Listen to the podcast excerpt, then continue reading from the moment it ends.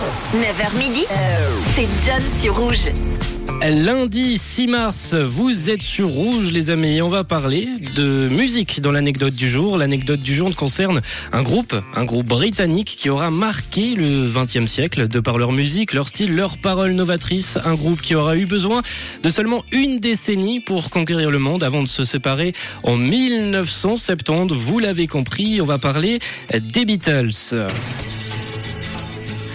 Euh, commençons donc par le début. Les Beatles se sont formés à Liverpool. Euh, les membres fondateurs des Beatles, John Lennon, Paul McCartney et George Harrison, se sont rencontrés dans les années 50 alors qu'ils étaient encore adolescents. Ils ont été rejoints par euh, Stuart Sutcliffe à la basse et Pete Best à la batterie, puis pour former les Beatles. Sutcliffe, de son côté, a rapidement quitté le groupe et Best a été remplacé par Ringo Starr en 1962.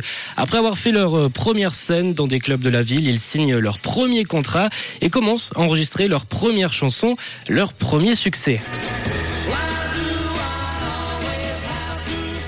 Et dès leur début, un engouement prenait, que ce soit dans les clubs locaux ou à travers leur premier titre, quelque chose commençait à naître, la Beatles Mania. Et les choses ont continué à s'enchaîner pour eux, tout s'ouvrait à eux et tout leur souriait, leur popularité grandissait de manière exponentielle et leur son prenait de plus en plus d'ampleur, tellement d'ampleur qu'en 1964, ils font leur première apparition sur le plateau télé de l'émission The Ed Sullivan Show. Et pas moins de 73 millions de personnes seront devant leur TV pour euh, les voir. Un record d'audience qui n'a encore jamais été égalé pour une émission de télévision musicale, alors que ça ne faisait seulement 4 ans qu'ils étaient euh, en place. Autre exemple. En 1967, lorsque les Beatles sortent leur huitième album, tout le monde a été directement euh, d'accord de dire que c'était le projet euh, de l'année. Dès sa sortie, l'album a été certifié disque de platine le jour même de sa sortie. Et en 1968, il est le premier album rock à gagner le Grammy Awards de l'album de l'année. Voilà en gros l'impact qu'a eu ce groupe pendant leur euh, carrière. Alors vous imaginez bien qu'en 1970, la séparation a laissé un grand vide chez les fans.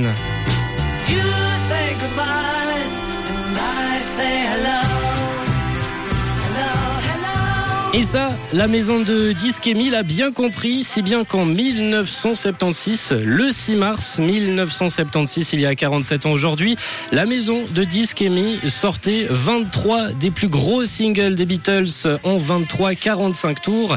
Et ce fut un carton direct le jour même de leur sortie. Tous les 23 singles ont fait leur rentrée dans le hit parade britannique. Et à Liverpool, c'est encore plus attendu qu'aujourd'hui les nouvelles iPhones. Hein. Il y avait carrément des gens qui ont dormi devant les magasins pour être sûr de se procurer au moins l'un de ces 23-45 tours, sortis donc un 6 mars 1976.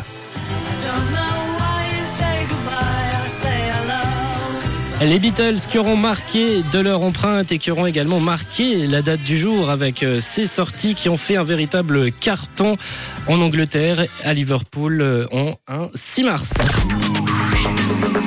Une couleur. Yeah.